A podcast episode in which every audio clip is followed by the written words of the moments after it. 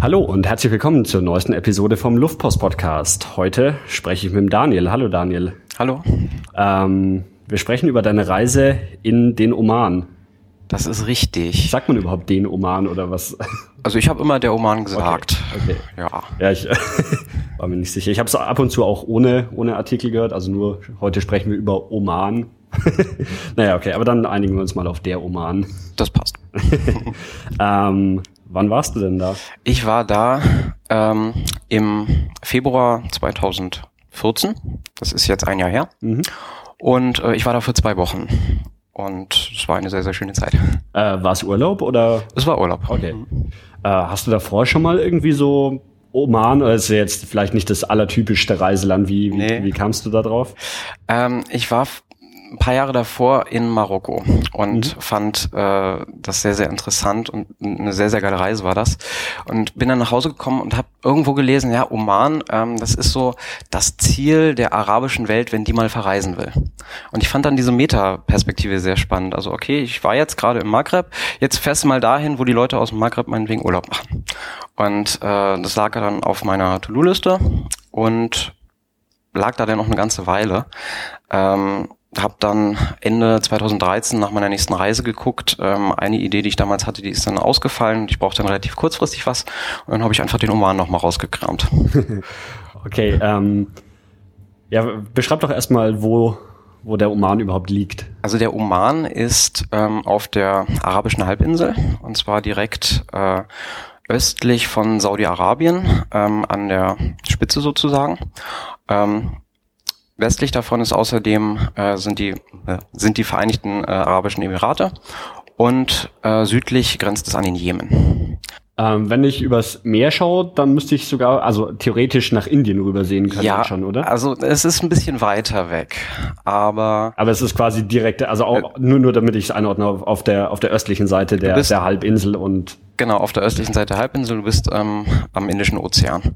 Und ähm, die geografische Nähe zu Indien merkst du auch, weil du einen sehr, sehr hohen äh, Einwandereranteil an Indern hast. Ah, okay. Und äh, die, die omanische Kultur auch durchaus ein bisschen indisch geprägt ist. Ah, okay.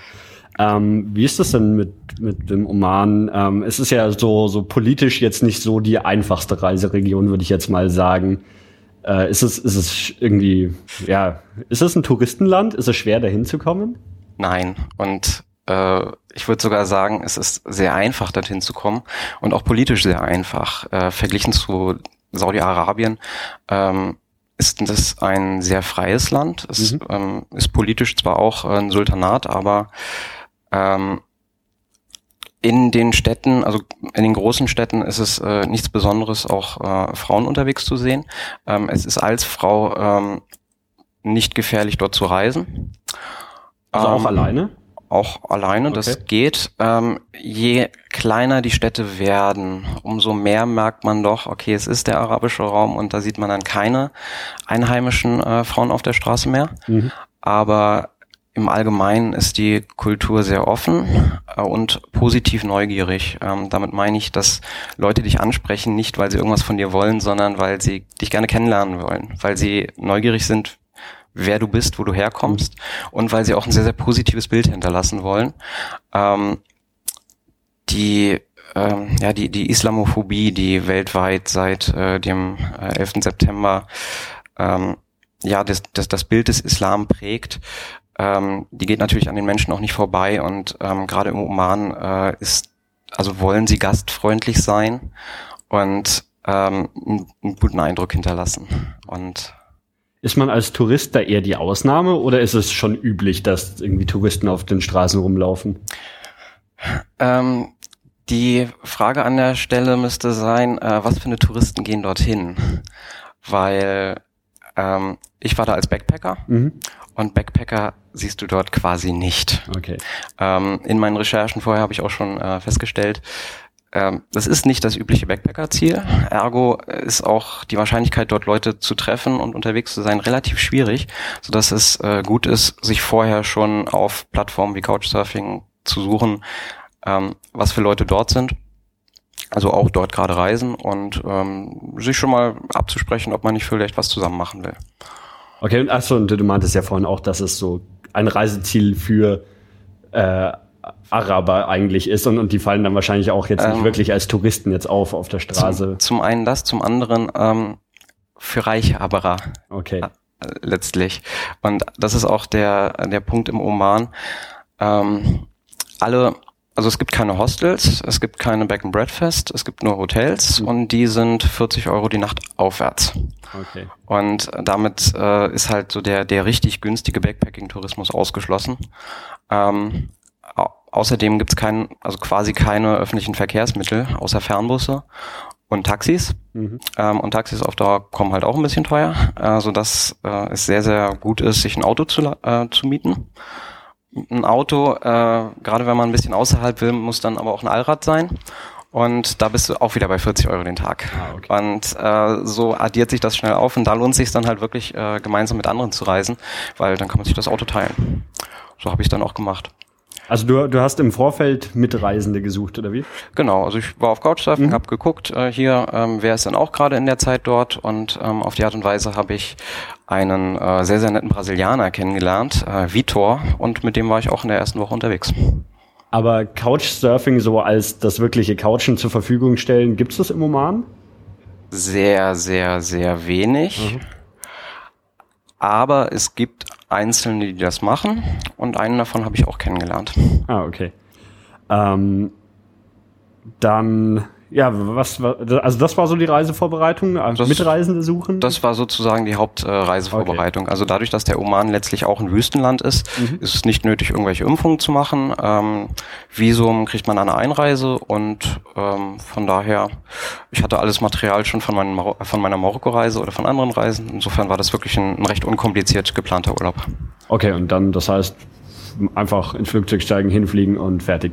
Genau. Wenn ich so, so drüber nachdenke, ich war tatsächlich schon mal um, im Oman, äh, nämlich beim Umsteigen, ja. weil ich mit Oman Air oder ich glaube, sie hießen Oman Air, ja, ist, ähm, ähm, geflogen bin nach Thailand. Und äh, da war der Umstieg eben in Muscat. Mhm. Äh, ich habe aber nicht viel von gesehen. Ich habe an dem Flughafen aus dem Fenster geschaut und habe auch nur Wüste und Sandsturm gesehen ja. oder so. Ähm, was war denn so dein erster Eindruck, als du, ich nehme an, du bist dann auch in Muscat angekommen? Ich, ich bin, genau, also ich bin ähm, über Abu Dhabi äh, geflogen und in Muscat gelandet. Mhm. Ähm, ich war dann abends dort, also ich glaube, gegen Zähne gelandet. Es hat dann noch eine Stunde gedauert, bis, bis ich am Visa vorbei war, weil el elendig lange Warteschlangen waren.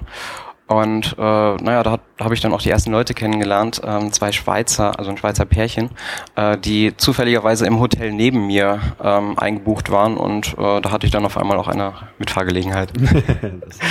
und dann sind wir im Allradar äh, nachts äh, durch Maskat gefahren und haben äh, die ersten Eindrücke gesammelt. Und Maskat ist groß, also nicht unbedingt groß, weil viele Einwohner, sondern groß, weil viele Kleinstädte quasi, die einen großen Komplex bilden, der dann so 30 Kilometer breit ist und durch, von Autobahnen durchzogen ist. Okay.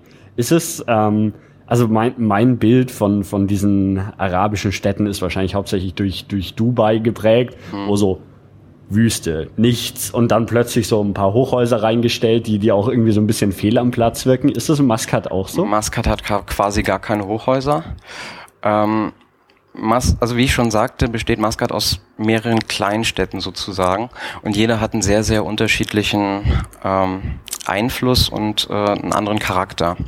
Ähm, es gibt da Teile, die äh, eher so Mall- und Industriegebiet sind, wo man nicht, sich nicht wirklich vorstellen kann zu leben. Es gibt Teile, die dann eher ähm, städtisch geprägt sind, wie man es aus arabischen Städten ein bisschen erwarten würde. Es gibt ähm, Maskat, hier wird es ein bisschen kompliziert. Also die, die große Stadt heißt im Englischen Muscat und mhm. dann gibt es einen Stadtteil, der heißt Muscat. Ah, okay. Ähm, das ist äh, die Stadt, wo quasi die, die großen Kreuzfahrtschiffe an, äh, anreihen.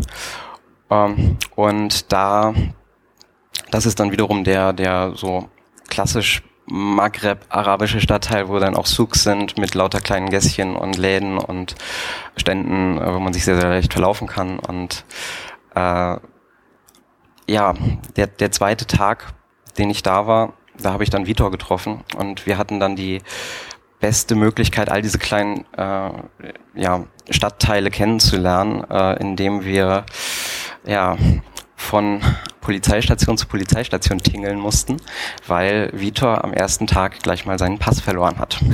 oh Gott. Und äh, wir sind dann, also morgens wollte er das Auto abholen, dann festgestellt, oh verdammt, äh, Pass weg. Ähm, sind dann äh, zur brasilianischen Botschaft, wo wir dann eine lange Liste bekommen haben, was wir jetzt machen sollen. Und unter anderem war da dann Auf der Auftrag hier, wir brauchen eine Bestätigung von der Polizeistation und die Polizeistation sagte dann, oh ja, okay, aber ihr müsst jetzt zumindest probieren, diesen Pass wiederzufinden. Und ähm, das äh, sorgte dann dafür, dafür, dass wir mit unserem Auto äh, quasi durch die ganze Stadt geschickt wurden, auf der Suche nach spezifischen Polizeistationen, wo wir uns einen Stempel abholen sollten. Und das war teilweise sehr, sehr hart, weil, naja, arabische Schrift, arabische Karten und äh, gewisse Verständigungsprobleme. Sind die, die ähm, Polizeistationen so Orte, wo man eher ungern hingeht, weil irgendwie Leute mit Maschinengewehren davor stehen? Oder ist es Nein. eher so wie, wie europäische Polizeistationen? Ich, ich weiß nicht, ob es wie europäische ist, ähm, aber äh, man muss da keine Angst haben, reinzugehen. Und die sind alle sehr, sehr freundlich gewesen. Ähm, eine Situation, die ganz also für mich sehr amüsant war, war die, dass wir eine Station partout nicht gefunden haben. Also wir sind da eine Stunde durch die Gegend gefahren, ähm, bis wir festgestellt haben, dass äh, die Boschar Police Station nicht in dem Stadtteil Boschar ist, sondern fünf Kilometer weiter. ähm, wir haben in dieser Station angerufen, was dann zu der Situation führte, dass äh, ich als Beifahrer mit diesen Leuten, also dort mit einem Polizisten telefoniert habe auf Englisch, der selber nur sehr gebrochen Englisch konnte und hinter ihm fünf Kollegen standen, die dann auf Arabisch diskutiert haben, was er antworten soll. Und äh, das war schon etwas chaotisch. Also generell ähm, man kommt mit Englisch irgendwie durch, aber. Allgemein sehr gut, ja. Ja, okay. Ja. Ähm, du warst dann anfangs in einem Hotel. Gab ja keine andere Möglichkeit, oder? Genau, also die, die ersten äh, paar Tage in Muscat, die ähm, war ich im Hotel. Ähm, Vitor hatte ziemlich viele Pläne. Also äh, er war für eine Woche da, ich war zwei Wochen da und ähm, in dieser Woche, die, die sollte zählen und er hatte sich schon einen guten Plan gemacht, was er alles sehen will und ich konnte dann sagen, gut, komme ich mit, helfe ich, machen wir. Mhm. Und das hat sich dann ein bisschen verzögert, weil wir eben einen Tag nur damit verbracht haben, jetzt sicherzustellen, dass er auch irgendwie dieses Land wieder verlassen kann. Und ähm, wir waren dann am dritten Tag äh, los und äh, sind mit unserem Auto Richtung Süden. Ähm, erstmal Richtung Nizwa, das ist so die drittgrößte Stadt des Landes lass mich ganz kurz anhaken. War das so, mhm. dass ihr quasi, ähm, dass das Muscat so euer, euer Zentrum war und ihr von da aus immer Ausflüge gemacht habt? Oder? Mm, nee und ja. ähm, also nein, es war nicht das okay. Zentrum. Ähm, also für diese erste Woche, wo wir unterwegs waren, äh, haben wir uns das Auto geschnappt, sind ähm, aus Muscat raus ähm, in die Berge gefahren, mhm. waren da ein paar Tage und sind dann wieder zurück nach Muscat ähm, und er ist dann geflogen und ich bin dann von Muscat wieder weiter. Okay. Gut, dann ähm, der erste Ausflug am, ja. am, dritten Tag. Genau, also der war dann äh, auch schon größerer, weil wir sind dann erstmal Richtung Niswa. Ähm, Niswa ist am, am Rande der Berge, also der die quasi die das, das nördliche Drittel des Landes ist hauptsächlich bergig geprägt. Mhm. Ähm, die gehen dann auch locker bis äh, 2200, 2500 Meter hoch. Liegt Schnee oben drauf? Ähm, teilweise ja. Mhm. Ähm, und wir hatten ähm, ein Ziel gewählt, äh, eine Bergkette, die die Jebel Shams heißen. Und die sind dann auf äh, 2200 Meter. Und da fährst du quasi von Muscat aus erstmal Richtung Süden, Autobahn drei Stunden bis Niswa und von da dann auch nochmal äh, drei Stunden auf äh, schönen kleinen Bergwegen hoch. Äh, haben an der Strecke noch äh, ein Wadi mitgenommen, das heißt Wadi Gul, wo man mit diesem Allrad runterkommt und äh, erstmal ein Gefühl dafür bekommt, was es eigentlich heißt, Allrad, Allrad und Offroad zu fahren. ähm, und äh, dieses Wadi Gul war insofern spannend, weil ähm, man unten in diesem Tal ist und an den Seiten äh, ja Berghänge, Kliffe hat, die äh, über 1000 Meter hoch gehen. Okay. Und das Tal selber ist dann keine 100 Meter breit, sondern ähm, ja, an manchen Stellen nur so 50 und das ist schon sehr, sehr beeindruckend. Und man, man fährt mit, mit, dem Auto quasi durch dieses Tal durch, oder wie? Äh, genau, also man fährt da runter und unten mhm. ist dann eine kleine, eine kleine Oase und genug Platz zu wenden und danach geht's wieder hoch. Achso, aber es ist quasi jetzt, also man, man fährt da nicht durch, sondern man fährt quasi rein und wieder raus. Genau, genau, okay, okay. ja. Ja, ich, ich äh, so, so im Kopf habe ich jetzt so, so ein bisschen Bild von, von Grand Canyon. Ich weiß nicht, ob das irgendwie das, vergleichbar ist. Ähm, das ist äh, sehr gut vergleichbar mit dem Unterschied. Ähm, ich glaube, der Grand ich, ich, ich weiß gar nicht, wie tief der Grand Canyon ist, ähm, aber der Grand Canyon ist breiter, mhm. auf jeden Fall. Und äh, dieser, also ich, die, diese Schlucht, dieses Wadi Ghul, ähm, geht einfach sehr, sehr tief. Und wenn man oben steht, wo wir dann einen Tag später waren, ähm, man hat eine unglaubliche Aussicht. Okay. Ähm, wenn ihr da von mit dem Auto von, von Muscat aus losgefahren seid, das war ein Mietwagen oder wie? Genau. Okay, aber man kann dann einfach selber sich Auto mieten und losfahren. Genau. Kein Problem. Ja. Und äh, also am besten halt wirklich ein Allrad, weil mhm. dann kannst du überall fahren. und bei solchen Strecken ist das auch durchaus nötig. Äh, wie, wie viele Tage war der Ausflug dann insgesamt? Ähm, wir waren dort äh, ich glaube, nur zwei Tage. Mhm. Wir sind äh, die Jabal Shams hochgefahren. Auf 2200 Metern hatten wir dann ein, äh, ein Resort. Dieses Resort äh, kann man sich so vorstellen, dass dort ein, äh, ein Campingplatz ummauert war und äh, arabische Zelte standen, in denen man dann schlafen konnte. Okay. Ähm, was bei äh, Nachtstemperaturen so äh, drei, vier Grad halt schon recht frisch wird. Da, da ist die Elektroheizung eine gute Sache. Wie ist es dann äh, tagsüber mit den Temperaturen dann gewesen? Ähm, Im Norden ähm, sehr, sehr gemäßigt. Also es war wie gesagt Februar mhm. und da waren Temperaturen so 24 Grad. Okay. Also gu guter Frühling, noch nicht Hochsommer. äh, Im Süden war es dann schon weitaus wärmer. Okay. Ähm, das heißt also am, am ersten Tag in, in die Schlucht runtergefahren und am zweiten Tag dann hoch auf genau, auf den Berg. Genau, am zweiten Tag waren wir dann oben, ähm, haben abends noch den, den Ausblick genossen und den Sonnenuntergang. Ähm, ich habe meine Ukulele rausgeholt und den Sonnenuntergang gespielt. Das war sehr schön. Und äh, für den nächsten Morgen hatten wir uns dann vorgenommen, äh, den Sonnenaufgang zu sehen mhm. und sind ähm, morgens um fünf aufgestanden, äh, über den Zaun geklettert, weil noch alles abgeschlossen war und äh, haben dann äh, darauf gewartet, dass sich endlich die Wolken verziehen und ein schöner Ausblick da ist.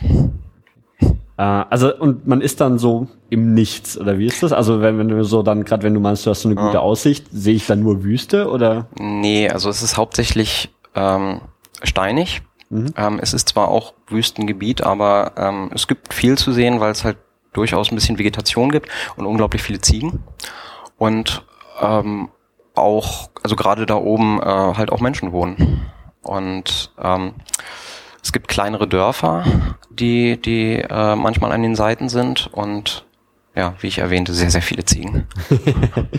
äh, so in, in Herden irgendwie eingesperrt oder einfach so äh, wilde, frei rumlaufende? Ich weiß nicht, ob sie wild sind. Äh, viele davon sind geschoren, von daher nehme äh, nehm ich schon an, dass mhm. sie äh, jemandem gehören im Sinne von, äh, es gibt Leute, die sich drum kümmern.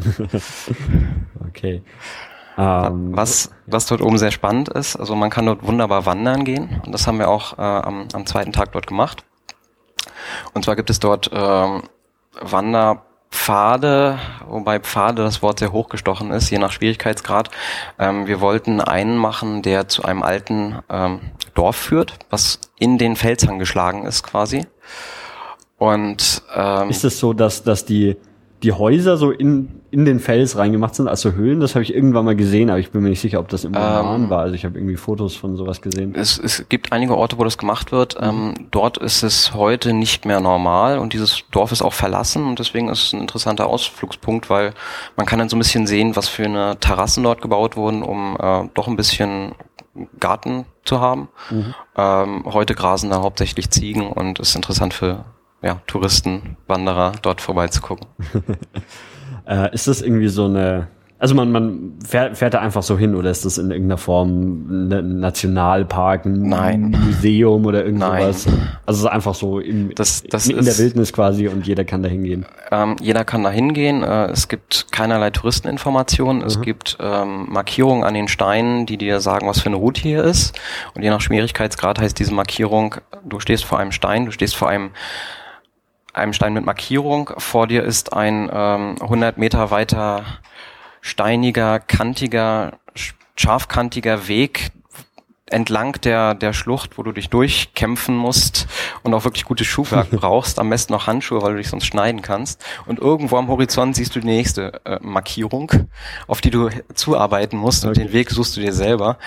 Ähm, das ist dann schon recht hardcore und äh, wir, wir haben einen so einen Weg für, für 43 Minuten gemacht und waren dann danach erstmal fertig und brauchten Pause. Haben außerdem festgestellt, dass es nicht der Weg, den wir eigentlich machen wollten. äh, und dann sind wir den anderen gegangen, der dann zu diesem Dorf führte und der war dann weitaus äh, besser zu begehen. Äh, war dann auch eine Tour von zwei, drei Stunden. Aber du hattest dann auch wirklich äh, Bergausrüstung dabei, also irgendwie Wanderschuhe, Rucksack. Äh, ich habe mir für eine frühere Reise schon mal ähm, feste Wüstenschuhe geholt. Also die, die sind sehr, ähm, das sind eigentlich Stoffschuhe, aber mit einer richtig ordentlichen, äh, ordentlichen Sohle. Und ähm, damit äh, ist das wunderbar zu laufen. Äh, wie, wie lange war dir da insgesamt unterwegs? Also jetzt bei, bei dieser Tageswandertour, wie, wie lange ging die insgesamt? Ich glaube, wir waren da schon den, also locker fünf Stunden unterwegs. Also einmal die, die eine Stunde in die falsche Richtung und dann nochmal zu dem eigentlichen Ziel. Wir waren nicht direkt unter Zeitdruck, aber ähm, wir wollten halt auch viel erleben und waren deswegen ähm, mit einem guten Tempo unterwegs. Und diese Schlucht war aber absolut beeindruckend. Also das ist ein kleiner Pfad, der nicht breiter als 40 Zentimeter ist und quasi auf 1500 Metern Höhe entlang der, der Felswand geht und ähm, ein, ein absolut beeindruckender Ausblick. Okay. Ähm, das war, war also so dann der, der erste Ausflug wirklich Das- in, das- in die Wüste rein. Das, das war der erste, größte Mhm. und ähm, auch beeindruckendste der Reise. Aber sagt man überhaupt Wüste dazu oder eher Gebirge? Ähm, also ich würde das auf jeden Fall auch schon als Gebirge einordnen. Okay. Also bei, bei 2000 Metern, ich glaube, das kann man. Aber ist das so quasi so, so flache Wüste und dann erhebt sich so, so ein Steinmassiv raus oder ist es eh generell die ganze Landschaft sehr, Also sehr bergig? Im? Im Norden ist die Landschaft allgemein sehr, sehr bergig. Ähm, das wird dann etwas abnehmen, je südlicher man kommt. Ähm, die Mitte des Landes, äh, also quasi das, das, die, die komplette zentrale Fläche ist leer und nur Wüste und hauptsächlich Steinwüste. Und da ist rein gar nichts. Und da sind auch keine großen Städte. Also südlich von Nizwa kommt nicht mehr viel. Und äh, die habe ich dann auch übersprungen, indem ich einen Nachtbus genommen habe, um in den Süden zu kommen. Ähm, nachdem wir im Gebirge waren, sind wir dann äh, über Nizwa äh, wieder zurück nach Muscat gefahren, weil Vitor jetzt auch seinen Pass wieder abholen musste, seinen neuen. Und äh, dann waren wir noch einen Tag in Muscat unterwegs, haben uns den Palast des Sultans angeguckt, ähm, trafen dort auf, äh, auf einen ähm, italienischen äh, Reisenden, der äh, gerade sein Arabisch lernt und äh, der konnte uns dann auch ein bisschen was zeigen. Äh, das wollte ich dich eh noch fragen, wie ähm, der Oman politisch so ist. Also ist ein Sultanat oder wie, wie man Genau. das nennt. Genau. Ähm, also der, der Sultan steht letztlich ganz oben. Es gibt darunter ähm, noch eine Regierung mit Ministern. Ähm, und viel mehr kann ich auch gar nicht dazu Mhm. sagen. Okay. Ähm, sollen wir noch zu, zu Muscat selber ein bisschen? Das haben wir, haben wir Mhm. jetzt vorhin nur, nur relativ kurz behandelt oder gibt es zu der Stadt auch nicht so Es wirklich was gibt zu nicht sagen? wirklich viel was zu sagen, weil sie einfach ähm, sehr, sehr weitläufig ist. Mhm. Ähm, zu Fuß kaum zu erkunden, außer man sucht sich einen Stadtteil aus und ist dann da halt ein bisschen unterwegs. Also gerade Maskat, ähm, da wo die äh, Kreuzfahrtschiffe anhalten, da kann man schon einen guten Nachmittag verbringen. Ähm, andere Gegenden äh, sind schwierig oder nicht touristisch interessant. Also da geht man dann hin, weil man das Alltagsleben sehen will. Okay, also es war, war jetzt mehr darauf ausgelegt quasi, weil Muscat halt der Ort ist, wo man landet und die Hauptstadt, genau. da kommt man halt hin, aber du hast dich dann eher auf Ausflüge konzentriert. ja, also ich äh, wusste zwar schon, dass Muscat jetzt nicht unbedingt die Touristenstadt sein mhm. würde, aber ähm, ich war dann schon überrascht, wie wenig es dort gibt. Mhm. Ähm, so dass ich dann auch ganz froh war, ähm, weiterziehen zu können, weil so Gefühl gehabt, okay, ich habe jetzt alles gesehen. Ähm, ich bin dann äh, mit dem Nachtbus äh, nach Salala. Das ist im Süden die zweitgrößte Stadt des Landes. Und ähm, da gibt's dann gerade im, im Umland sehr, sehr viele spannende Sachen zu sehen. Ähm, da hatte ich dann das Glück, äh, über Couchsurfing auch wieder jemanden kennengelernt zu haben. Mhm. Und auf dessen Couch konnte ich dann sogar ein paar Tage bleiben. Ah, okay. Und dann, dann wirklich in, in, also war es eine ganze Familie dann oder nee. Der, der alleine gewohnt oder? Nee, es war auch kein Einheimischer, sondern ein, ein Ire, okay. der vor zwei Jahren äh, nach Salala gezogen ist und mhm. dort ähm, ja, eine eigene Firma aufgemacht hat, die äh, Hotelmöbel erstellt für die Hotels vor Ort. Mhm. Und ähm, der hat äh, ein Haus, was er sich mit drei Leuten teilt und ähm, da hat er ein freies Zimmer gehabt und eine Couch und weil er selber auch ein großer Fan von äh, Hitchhiken und Couchsurfen ist und Backpacking und diese, diese Reisekultur in dem Land eben so gut wie nicht vorhanden ist, mhm. ähm, will er das ein bisschen fördern, eben indem er äh, Couchsurfer auch aufnimmt und ähm, und äh, manchmal Veranstaltungen organisiert. Ähm, eine so eine Veranstaltung, äh, da war er gerade dabei aufzuziehen, und zwar für ähm, für äh, Leute, die vorbeikommen aus Saudi-Arabien, eine Schnitzeljagd. eine Schnitzeljagd rund um Salala, die äh, die Leute an alle interessanten Orte des Landes führen, ach Quatsch, nicht des Landes, äh, der Stadt führen mhm. soll ähm, und ja, das kann man sich so ein bisschen wie Geocachen vorstellen. Äh, fahr zu dem Ort, äh, beantworte eine Frage, finde ein Rätsel, äh, also finde die Lösung eines Rätsels und äh, am Ende, äh, wenn du alle hast, dann äh, gibt's eine Party zusammen. und ähm, für die Vorbereitung dieser Reise wollte er am Wochenende sowieso all diese Punkte abfahren und dachte sich, ach cool, ja, kommst du rüber, kommst du mit. und dann sind wir zusammen zwei Tage lang äh, mit seinem Pickup-Truck quasi rund um äh, Salala unterwegs gewesen und haben uns äh, sehr, sehr viele interessante Orte angeguckt. Okay. Äh, war das dann so als, als einmaliges Event geplant oder ähm, irgendwie, dass es dann dauerhaft in, in der Stadt ähm, zur Verfügung steht für Touristen oder Leute, die die Stadt kennenlernen wollen? Also ich glaube, in dem Fall war es jetzt erstmal als einmaliges Event geplant, aber ähm, Ideen wie zum Beispiel ein Couch, ein für Backpacker interessantes Hostel aufgezogen werden könnte, die gedeihen ihm schon länger und es könnte sein, dass da noch mal was kommt. so. Aber ich weiß da jetzt auch keine konkreten Pläne. Okay. äh, ja, was, was sieht man dann auf dieser Tour? Ähm, wir sind äh, erstmal ähm, am Wasser lang gefahren, also Sala liegt direkt am äh, Indischen Ozean und äh, wenn man Richtung Osten rausfährt, äh, kommt man äh, an archäologischen Städten vorbei, am, am am Weihrauchmuseum unter anderem. Ähm, es gibt äh, ein, ein altes äh, verlassenes Dorf. Es gibt ähm, verschiedene Canyons und äh, Schluchten, die äh, sehr beeindruckend zu sehen sind. Ähm, Salala hat außerdem äh, die äh, eine, eine zweite Bevölkerungsgruppe dort, und zwar nicht nur ähm, die, die Araber vor Ort, sondern äh, die Jebali.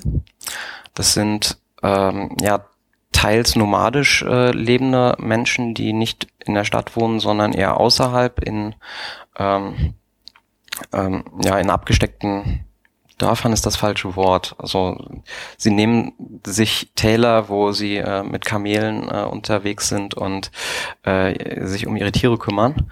Und ähm, ja, so, so, es wird ein bisschen auf sie runtergeguckt, wenn man äh, in der Stadt ist. Und ähm, ich habe leider mit, also ich, ich habe nicht gesehen, wo sie wohnen. Mhm. Ich habe nur gesehen, wie sie äh, arbeiten, wie sie sich um ihre Tiere kümmern. Kamele sieht man gerade in Salala an, an sehr, sehr vielen Ecken. Und gerade wenn man ein bisschen rausfährt, dann grasen sie äh, überall. Und äh, da gibt es auch die, die Ansage, ich weiß nicht, ob sie korrekt ist, aber ähm, es ist sehr, sehr teuer, äh, Kamele zu überfahren, ähm, weil das ist einfach ein sehr, sehr wertvolles Tier, weil mhm. das Fleisch sehr wertvoll ist und ähm, allein die Milch sehr, sehr nährhaft ist. Und ähm, so die Ansage ist, äh, wenn du einen Menschen überfährst, dann äh, kommt dir das halb so teuer, wie wenn du ein Kamel verfährst. Hast du mal so Kamelprodukte probiert? Also Kamelmilch, Kamelfleisch? Das, das ist eine der Sachen, die ich sehr, sehr bereue, nicht gemacht zu haben. Also ich wurde gefragt, hier willst du äh, Kamelmilch trinken? Die ist dann nicht pasteurisiert. Und in dem Moment hatte ich Schiss und ich habe es nicht gemacht und ich bereue das. Mach das. okay, also wenn, wenn jemand Kamelmilch getrunken hat, kann er sich ja mal melden und die, ja, bitte. die schildern, wie es war. ähm, ja, so, so, sollen wir noch weiter auf dieser Tour gehen? Ähm, also den einen Tag waren wir, wie gesagt, Richtung, ähm, Richtung Osten raus. Mhm. Ähm, den zweiten Tag sind wir dann Richtung Westen beziehungsweise nach Süden raus. Salala ist etwa 200 Kilometer vom Jemen entfernt. Also mhm. ist jetzt auch nicht äh, gefährlich dort zu sein. Ähm, und wir sind dann äh, mit auf der Hauptstrecke quasi Richtung äh, Jemen gefahren und äh, kamen an einem sehr, sehr langen, großen Strand vorbei. Ähm, die Mechsel Bay ähm, wo kein Mensch war. Es sei Strand wirklich so im Sinne von klassischer absolut, Sandstrand. Absolut klassischer Sandstrand. Und das, an dem Punkt war ich dann wirklich so komplett geflasht, weil es ist ein super geiler, schöner Strand, der hier so auf 50 Meter Länge ist. Mhm. Nirgendwo Menschen. und was man an der Stelle dann auch noch äh, wissen sollte, in Oman gilt das Jedermannsrecht. Das heißt, du kannst dir ein Zelt nehmen und du kannst überall äh, dein Zelt aufschlagen und pennen. Okay. Sodass ähm, quasi die allergünstigste Art und Weise in Oman zu bereisen ähm, wäre, sich zwei, drei Leute zu schnappen, ein Auto zu mieten, Campingzeug und mhm. ab irgendwo an den Strand, wo keine Menschenseele ist. Okay. Und das ist dann das Einzige, wovor du Angst haben müsstest, Wölfe. ähm, ist es dann also du, du warst ja im Februar da und meintest, dass nachts auch richtig kalt war. Also wäre jetzt nicht so die Badesaison gewesen. Ähm, da unten schon. Ja. Also ähm, kalt war es im Gebirge, weil, äh, wie man es aus Geografie gelernt hat, alle 100 Meter nimmt die Temperatur um 0,5 Grad ab. Mhm. Ähm, in, in, äh, in Maskat war es äh, so um die 24 Grad, äh, in Salala im Süden waren es dann schon 30. Ah, okay. Also da war ein großer Unterschied. Ähm, Wurde es dann da nachts auch so kalt? Oder? Nö, nachts war es gemütlich. Es war ganz gemütlich. Ähm, was man zu Salala auch noch sagen sollte, also Salala ist dann Tourismusziel. Da gibt es einige Reiseresorts und da ist dann auch der Ort, wo ähm, gut betuchte äh, Araber ihren Urlaub machen. Mhm. Allerdings nur zu einer bestimmten Zeit. Und zwar ist diese Zeit äh, der Karif. Ähm, das ist die Monsunzeit, wo äh, vom Indischen Ozean ähm, sehr viele feuchte Winde kommen, die dann an den Bergen von Salala abregnen. Und die komplette Gegend ergrünen lassen. Ähm, ich war im Februar da, da war alles trocken, da war alles ähm, Steinfarben. Mhm. Und äh, ich habe da ein paar Bilder gesehen und es ist echt beeindruckend, wie diese, äh, wie die Berge auf einmal äh, grün im, am Horizont äh, stehen, wenn gerade diese Regenzeit ist. Und das ist dann auch die Zeit, wo es mit Touristen voll ist und dieser Strand dann auch gefüllt ist bis zum geht nicht mehr. Es gibt dort eine so eine kleine Elektroeisenbahn, wie man sie aus Vergnügungsparks manchmal kennt. Jetzt gerade steht die da verlassen alleine da und äh, alles äh, ist äh, versandet und äh, ist komplett verlassen in, in halben Ruinen und ähm, drei Monate später wird es dann wieder aufgebaut und dann sind die Touristen da und alles ist ähm, wieder schick. also so, so ein bisschen das, das Mallorca für die, äh, für die Araber, also jetzt mal abgesehen von ja. der Party, aber so, so im Winter verlassen und im, im Sommer sind sie dann alle da. Mhm, genau. Okay. Ähm, was es dann da auch noch gibt, ähm, ist das äh, The Dolphins Cave.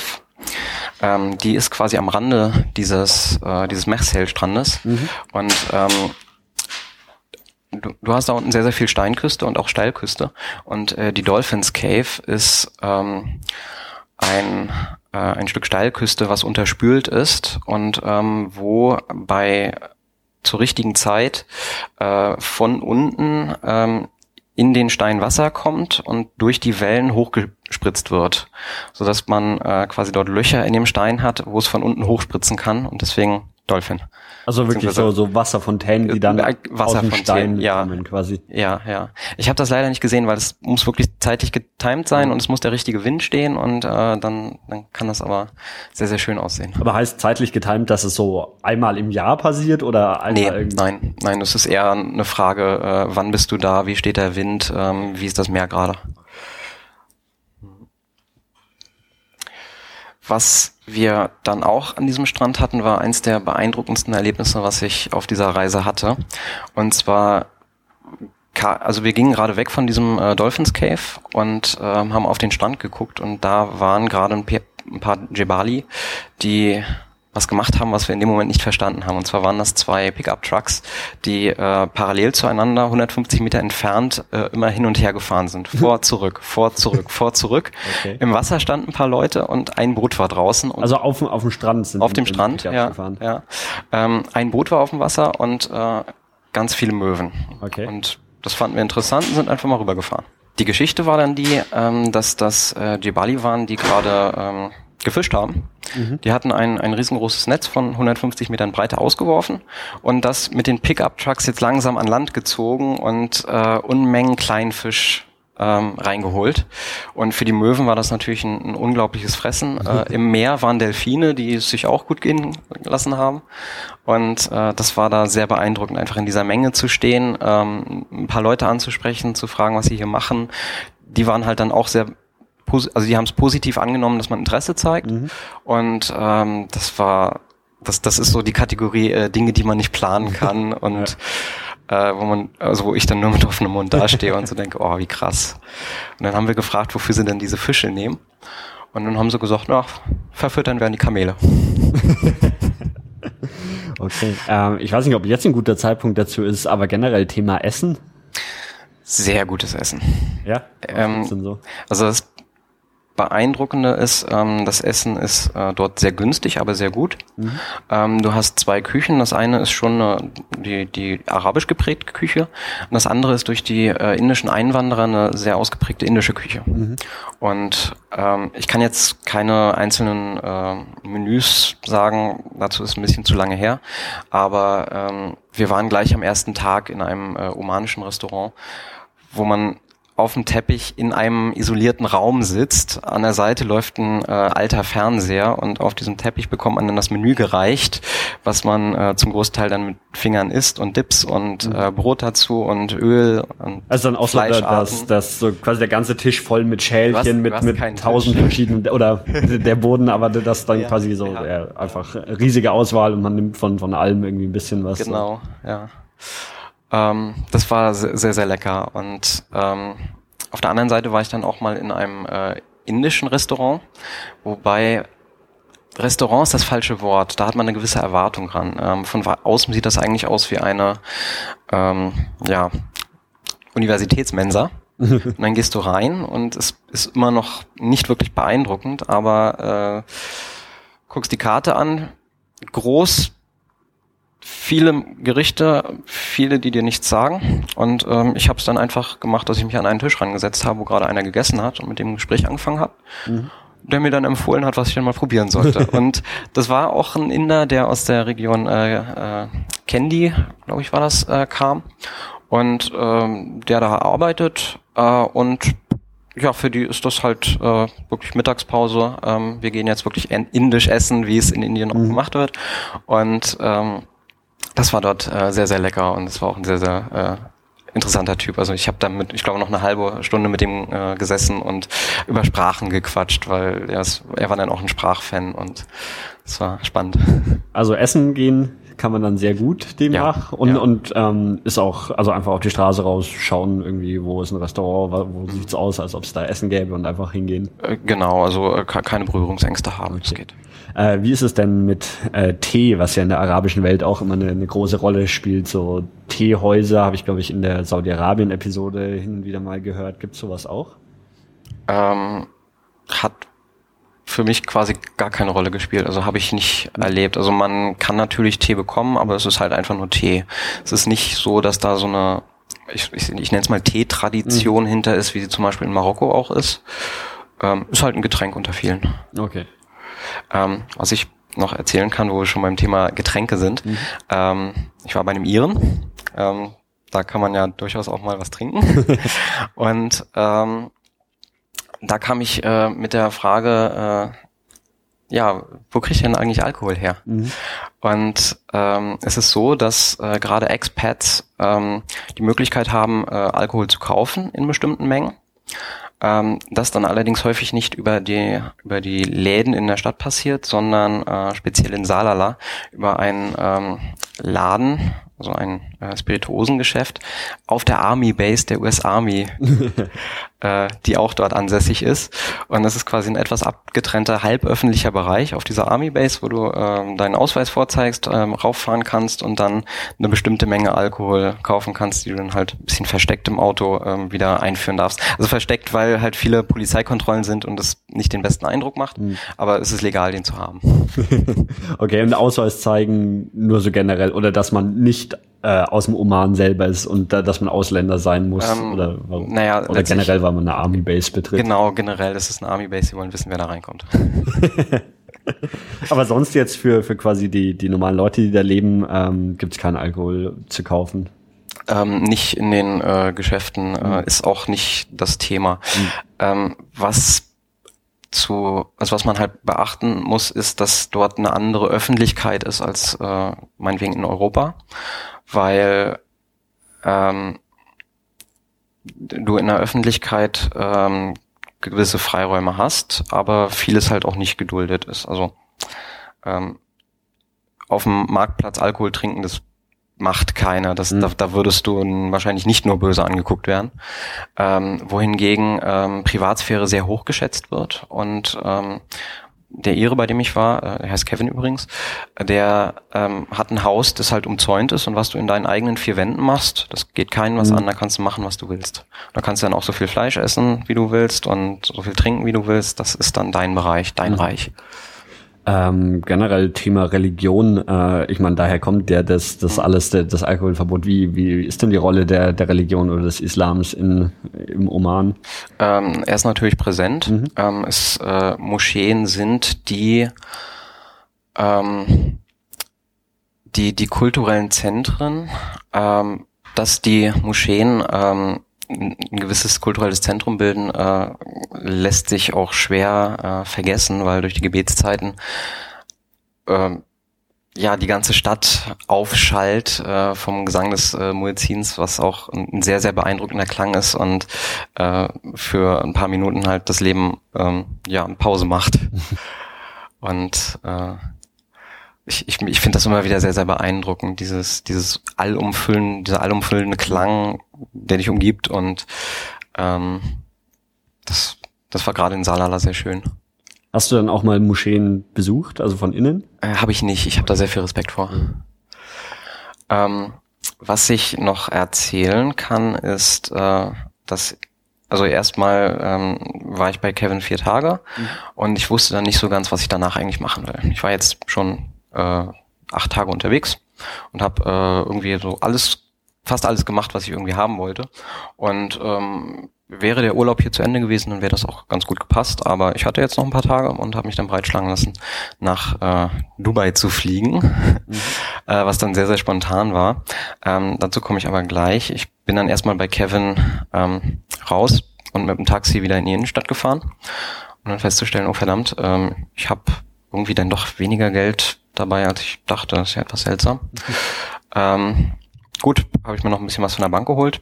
Ich war dann an dem Tag äh, noch mit Rucksack beladen bei 30 Grad äh, im, im äh, Weihrauchmuseum, was ein äh, sehr, sehr gutes Museum äh, in Salala ist, was ich nur empfehlen kann. Und wo gleich äh, daneben ähm, eine alte Geo äh, also archäologische äh, Ausgrabungsstätte ist, äh, ein altes Dorf, was äh, direkt neben Salala lag und ähm, dort sich das anzugucken, das, das ist äh, sehr lohnenswert. Vielleicht nicht unbedingt um 14 Uhr bei größter Hitze, aber das ging dann schon. Das größere Problem war dann eher, ähm, das ist ein bisschen außerhalb und äh, da fahren nicht so häufig Taxis vorbei. Und ich musste dann irgendwann mit dem Taxi wieder Richtung Flughafen. Und ähm, bin dann die Straße lang getingelt in der Hoffnung, dass mal irgendwann ein Taxi vorbeifährt. Und dann hielt eins. 100 Meter vor mir. Der Fahrer springt aus, wedelt mit beiden Händen. Oh, hallo. Also ich äh, übersetzt mal so ganz grob. Also, äh, hi, äh, du bist gestern mit mir gefahren. Ähm, du hast mir viel zu viel bezahlt.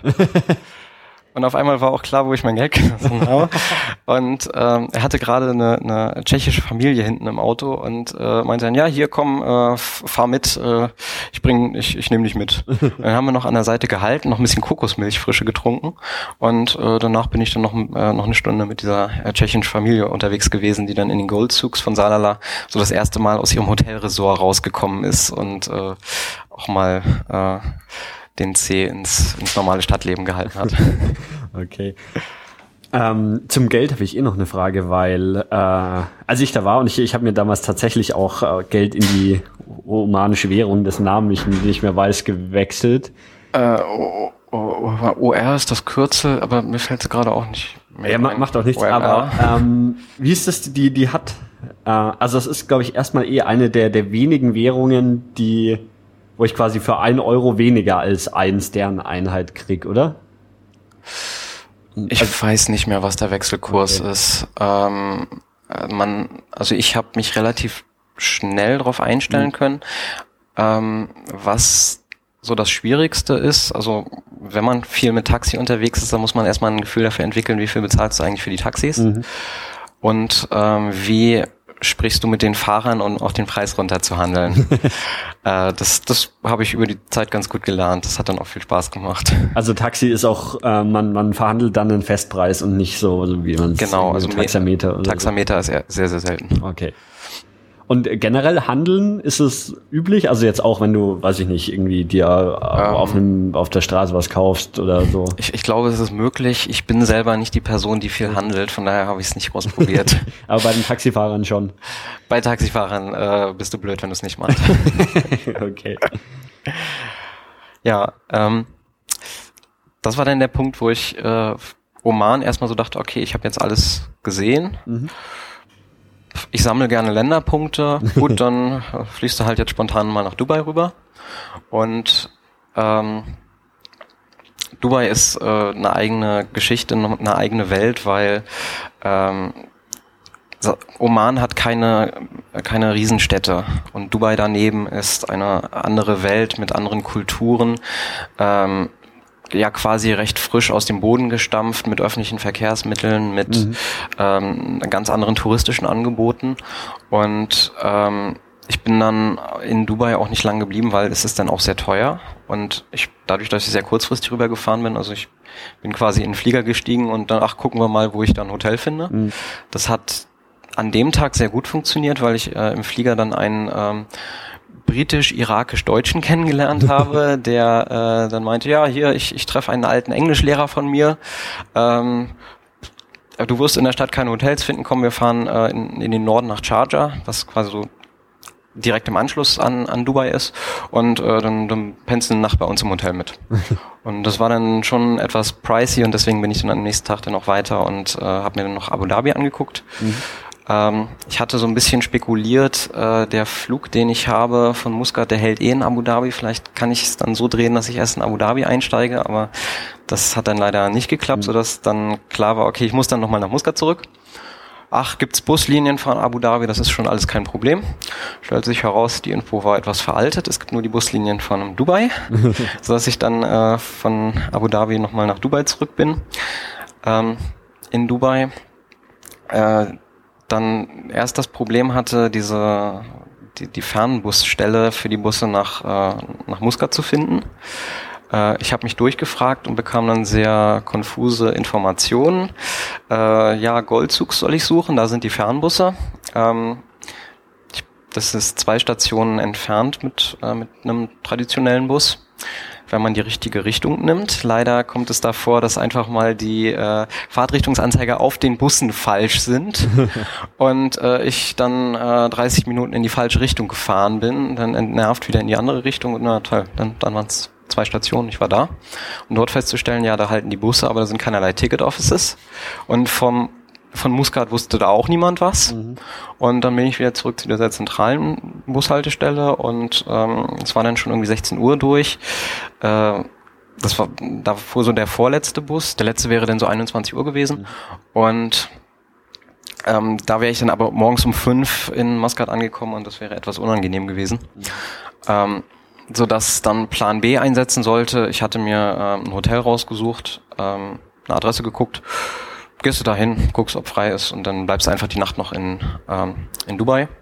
Stellt sich heraus, es war da nicht frei. äh, und äh, da begann dann eine der äh, etwas unangenehmsten Odysseen, die ich bisher auf Reisen hatte, weil äh, ich hatte zwölf Kilo auf dem Rücken. Ähm, Dubai ist dann doch eine ziemlich stressige Stadt, weil man dann auf einmal doch angequatscht wird von Leuten, die dir ähm, Telefonkarten und äh, Fake Rolex andrehen wollen. Mhm. Und ähm, mein Handy-Akku ist nicht das Beste. Ich hatte kein Internet dort und ich hatte noch gerade genug Geld, um vier SMS nach Deutschland zu schicken. Ähm, die äh, Hotels äh, haben alle keine freien WLANs, um es mal eben auszu, äh, auszuprobieren, wollen dann gleich Geld dafür haben. Und äh, alle Hotels, die ich dann in den folgenden drei Stunden abgeklappert habe, waren dann so mindestens 160 Euro oder voll. und äh, da war ich dann wirklich irgendwann der Panik nahe und scheiße, was mache ich denn jetzt? ähm, und ja, und den ganzen Tag nichts gegessen. Also da kam sehr, sehr viel zusammen, was äh, wo, wo ich glaube, wäre das meine erste Reise gewesen, ich würde danach nie wieder das Land verlassen, nie wieder in ein anderes Land fahren. ähm, ich hatte dann sehr, sehr viel Glück, dass ich äh, irgendwann halt, ja, was soll ich machen? Also ich konnte mich nicht irgendwo hinsetzen und weinen, sondern ich habe dann halt weiter probiert und irgendwann war dann doch ein Hotel da, ähm, was noch ein Zimmer frei hatte für 60 Euro, was dann so mein, meine Schmerzgrenze war und, und dann habe ich gesagt, jetzt hier nehme ich. ich muss zwar morgen früh um fünf schon wieder raus, wo sie dann etwas komisch geguckt haben, aber egal, äh, nehm's jetzt mit. Und das war dann auch der letzte Abend äh, dieser Reise und der war, dass der so anstrengend wurde, das war dann nicht ganz geplant. Und da dann im Hotelzimmer äh, zu liegen, erstmal durchzuatmen äh, und äh, so ein bisschen zur Entspannung auf der Ukulele zu spielen, das war dann nochmal ein, ein, ein, ein versöhnlicher Ausklang.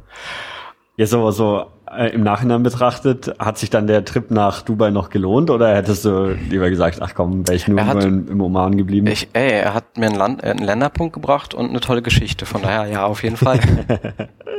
Aber jetzt so, so als jemand, der, der eine Reise macht, würdest du sagen, es lohnt sich, die beiden Länder dann so zusammen zu machen oder würdest du dann mhm, eher... Nee, nee, das muss nicht, nein, nein. Also, ähm, würde ich nochmal in den Oman fahren, dann äh, würde ich wahrscheinlich Campen mitnehmen, mhm. weil das ist so ein bisschen das, was ein bisschen kurz gekommen ist, einfach mehr draußen im Nirgendwo zu sein, weil das kann man dort sehr, sehr gut. Mhm. Ähm, es erfordert halt, dass du äh, selbstständig unterwegs sein kannst und das heißt, du musst ein Auto haben. Ich hatte selber keins, außer ich war mit, mit anderen unterwegs. Mhm. Okay. Ähm, ja, gibt's noch was so zum, zum Oman oder zu Dubai, so, so ähm, generell betrachtet, abschließend? Also Dubai oder auch Abu Dhabi ähm, sind Großstädte hm. und absolut Multikulti. Also im Oman kann man sagen, es gibt omanische Kultur. Also das ist ähm, über äh, Jahrhunderte ähm, geprägt. Du hast dort Geschichte, du hast äh, Museen und ähm, du, du hast Menschen, die in, in diesem Land leben, geboren sind und das, das Land ausmachen. Mhm. Wohingegen äh, Dubai und Abu Dhabi halt äh, sehr frisch sind, geprägt von, von äh, Leuten, die eingewandert sind, die dort arbeiten, die äh, dort leben, aber wo sich quasi ne, dadurch gerade erst eine ganz eigene Kultur entwickelt, halt eine sehr multikulturelle Stadt. Mhm. Und gerade Abu Dhabi, was ja auch eine total Planstadt ist, die inzwischen auch größer ist als geplant ursprünglich, ähm, das hat so ein bisschen was von, ähm, von einem arabischen Manhattan. Das ist, das ist sehr faszinierend. Okay. Ähm, Und dagegen der Oman ist eher so Oman Natur, Kultur. Weitaus ruhiger, ja. Also in den Oman kann man fahren, weil man es entspannender haben will, mhm. weil man nicht Stress bekommen möchte. Ähm, ich habe noch den letzten Tag im Oman, weil das mhm. war nochmal ein sehr, sehr schöner. ähm, ich bin dann, also ich musste dann ja mit dem Bus von, von Dubai in den Oman rüberfahren wieder. Wie lange fährt man da? Äh, das waren fünfeinhalb, sechs Stunden so in etwa. Ähm, dann halt auch hauptsächlich durch äh, karge Einöde. Irgendwann hast du den, ähm, den Grenzposten, wo du interessanterweise erst ähm, ja, Gepäckkontrolle hast, Drogenkontrolle mit, also der ganze Bus muss aussteigen, Reihen, Glied, alle Gepäckstücke und dann kommt der Drogenhund vorbei. Mhm.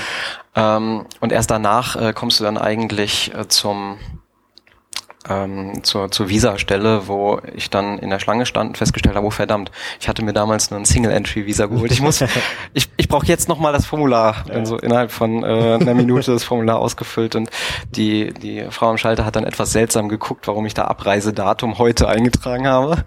weil äh, ja, 14 Stunden später ging mein Flug dann wieder. okay. ähm, und äh, ich bin dann so gegen 13 äh, Uhr in, in Maskat angekommen mhm. und das war dann auch der Tag, wo ich in diesem, in diesem indischen Restaurant war und ich hatte halt ganz viel Zeit. Mein Flieger geht um neun, ich war um 13 Uhr da und ach, dann pennst du halt noch eine Stunde unterm Baum und äh, guckst dir noch ein bisschen die Stadt an, äh, gehst irgendwo was essen und ich habe dann noch ein bisschen Geo, äh, Geo gecached mhm. und äh, hatte mir dann einen Ort ähm, im, an, direkt an der Küste rausgesucht, wo es äh, eine schöne Aussicht äh, geben soll und äh, habe dann ein Taxi rangewunken und gesagt, hier, ich will da hin und er hatte keine Ahnung, wo das war. und habe ihm dann äh, gesagt, okay, hier, also wir haben ja den Preis ausgehandelt, ohne dass er weiß, wo wir jetzt eigentlich hinfahren. Mhm. Und dann habe ich gesagt, hier, ähm, ich mache Navigator, ich äh, führe dich dahin und äh, es war dann auch eine, eine ganz amüsante Fahrt. ich habe den Cache dann gefunden, war noch ein bisschen Kletterei dabei und äh, saß dann ja so ein bisschen an der, an der Klippe am Meer und habe dann auch noch mal so zwei Stunden lang auf meiner Ukulele gespielt. Das war, das war toll, dass ich das Ding mitgenommen habe. und wie bist du von da wieder zurückgekommen? Äh, sehr, also erstmal sehr, sehr weit ähm, zu Fuß, mhm. ähm, weil da kamen dann halt auch sehr selten Taxis vorbei. Ähm, es wurde langsam äh, dunkel, aber ich hatte viel Zeit. Äh, ich bin vorbeigekommen an einem äh, äh, ja, so Bolzplatz könnte man sagen, wo äh, lauter Fahranfänger gerade äh, Fußball gespielt haben. also Fahranfänger, das sei dazu gesagt, alle ähm, Autos von Fahrschulen sind besonders markiert beziehungsweise haben ein ganz klares Design. Okay. Also so wie Taxis genau immer alle so aussehen, sehen halt Fahranfänger, Autos alle genau immer so aus. Und äh, das, das sorgt dafür, dass im Straßenverkehr es eigentlich immer nur so drei Autotypen gibt. Also weiß, Taxis und Fahranfänger. okay. Ähm, aber dann, dann war es ja so, oder ich habe jetzt so den Eindruck, dass die, die, du warst ja dann knapp zwei Wochen, oder? Zwei Wochen, genau. Genau, und aber das ist auch ein guter Zeitraum, in dem man sagt, man, man kann wirklich von dem Land was sehen und Auf muss sich nicht von einem Ort zum anderen durchhetzen. Auf jeden Fall. Also es, wie gesagt, es gibt gar nicht so viele Orte. Also mhm. ähm, es gibt noch eine Insel äh, an der Ostküste, ähm, wo ich auch überlegt hatte, ob ich da hinfahre, aber es war dann ein bisschen kompliziert. Ähm, letztlich ist es aber für Backpack-Touristen das perfekte Land, um campen zu gehen. Mhm weil du hast ähm, in den Städten Möglichkeit äh, einzukaufen, dich einzu, äh, also zu versorgen und äh, draußen keine Menschen und das ist gut. Für, für, Surfer könnte es auch ganz interessant sein, gerade äh, die Südküste. Ähm, und äh, ja, nach, also als ich an, nachdem ich an diesem Bolzplatz vorbeigekommen bin, ähm, dann so das letzte Taxi äh, zum Flughafen und äh, da war dann halt, da kam dann irgendwie so alles zusammen. Also ich, ich wusste jetzt halt schon, wie spreche ich Taxifahrer an, wie handle ich den Preis runter. Es hilft dann immer so zu sagen, hier, du wirst eine geile Fahrt mit mir haben. Werd, du, du wirst es nicht bereuen. Und das ist dann manchmal schon sehr, sehr Argument, äh, ein sehr, sehr gutes Argument. Also sei einfach sympathisch. Mhm. Und ähm, mit dem Taxifahrer hatte ich mich dann auch lange unterhalten und er reist auch gerne und dann halt auch so die die, die spannende Frage, so, wo, wo reisen denn jetzt Leute aus, aus so anderen Kulturen wieder hin? Mhm. Was ja eigentlich auch die Frage war, die ich mir so ein bisschen beantworten wollte, als ich dahin gefahren bin. Und kannst du so, so abschließend sagen, was die Antwort auf die Frage ist? Oder? Äh, ich, ich glaube, ich möchte sie nicht beantworten, weil ähm,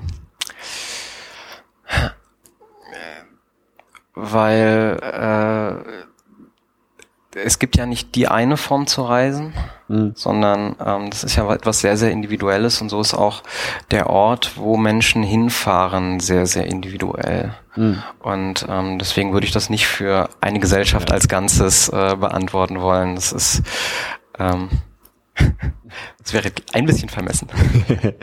okay, und ähm, auf dich bezogen, wenn du nochmal in auf die arabische Halbinsel willst, äh, welches Land wäre da die Wahl? Wäre es nochmal Oman oder würdest du sagen Jemen oder irgendwas anderes, was für dich ähm, da interessant ist? Also der Oman das ist sehr, sehr wahrscheinlich, weil einer meiner Gedanken, die ich aus dieser Reise mitgenommen habe, wie gesagt, ist, nochmal ein Auto zu mieten und campen zu mhm. gehen. Ähm, ich würde bei keinem Land pauschal Nein sagen. Mhm. Auch wenn ich sehr, sehr genau hingucken würde, wie gerade die politische Situation ist. Also Jemen ist ja auch durchaus immer mal wieder mhm. ziemlich konfliktbehaftet. Ähm, äh, Ägypten ist auf jeden Fall noch offen. Da, da will ich auf jeden Fall noch mal hin und mir das angucken. Okay. Ähm, ja, haben wir noch was vergessen? Hm, ich blätter mal kurz durch meine Notizen und ähm, finde spontan nichts. Okay. Ja, dann würde ich sagen, ähm, Zweifel meldest du dich einfach, wenn, wenn du von deiner nächsten Reise zurückkommst und was Spannendes zu erzählen hast. Mhm. Und ähm, dann sage ich ganz vielen Dank, dass du dir die Zeit genommen hast, das hier im Podcast zu erzählen. Ich, ich fand es wirklich sehr spannend. Ich bedanke mich, äh, dass ich hier sein durfte. Ja, es ist wirklich cool, weil Oman war für mich auch so, ja, eigentlich halt so über, überhaupt nicht wirklich als, als Reiseland bisher so in, in meinem Kopf drin. So, so, ja, das ist halt eins von, von diesen arabischen Ländern, wo die Airlines ihren Zwischenstopp machen, wenn du Richtung Asien fliegst. Aber ich, ich finde es sehr, sehr spannend, gerade solche Länder anzugucken, die ähm, eigentlich so ähm, graues Land sind, weil man da überhaupt kein Bild, keine Vorstellung von hat. Und ähm, ich finde es toll, wenn ich mir eine Reise ausgesucht habe und die erste Frage immer ist, ja, wie kommst du denn eigentlich darauf? Mhm. Und Oman ist eins der Länder, wo diese Frage sehr, sehr häufig kam. Okay. Und ich es schön finde, sie jetzt beantworten zu können. genau. Ja, dann Dankeschön und bis zum nächsten Mal. Tschüss. Wiedersehen.